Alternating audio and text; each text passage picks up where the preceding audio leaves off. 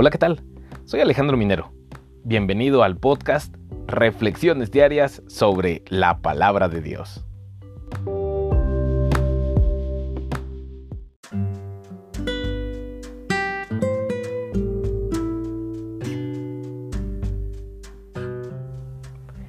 Es increíble la cantidad de personas que puede tener en contra un hijo de Dios, un verdadero hijo de Dios.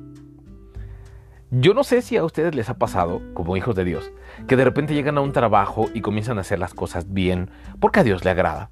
Comienzan a respetar a su jefe porque a Dios le agrada es que, que respetemos a nuestro jefe. Comienzan a llegar temprano, a tener una sonrisa y comenzamos a ser el centro de ataques de todo el equipo de trabajo. Porque ellos no temen a Dios y nosotros sí. Y nosotros vivimos un cristianismo diferente. Yo no sé si les ha pasado. A mí sí me ha pasado. Y, ¿sabes? No es la primera vez que pasa eso.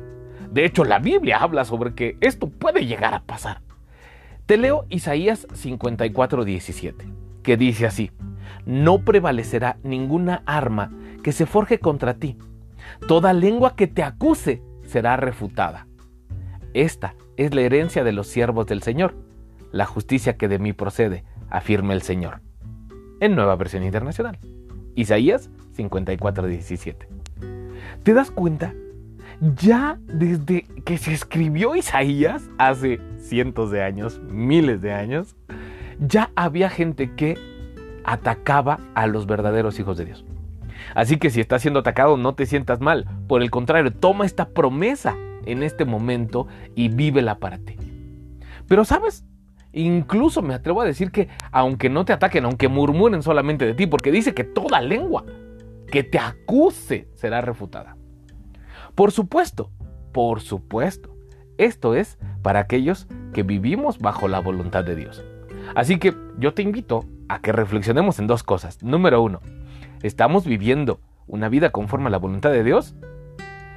Si tu respuesta es sí, bendecido seas, mi querido hermano, mi querido escucha. Pero si tu respuesta es no, yo te animo para que hoy mismo te pongas a cuentas con Dios y que puedas vivir encaminado a la voluntad de Dios. De tal manera que viene la segunda parte. Entonces, no te preocupes porque alguien te ataque o te diga algo. Simplemente déjalo en manos de Dios. Dios va a cuidar de nosotros. Incluso, incluso, sin que nosotros lo sepamos, Dios está cuidando de nosotros. Así que, ya lo sabes, no prevalecerá ningún arma que se forje contra ti.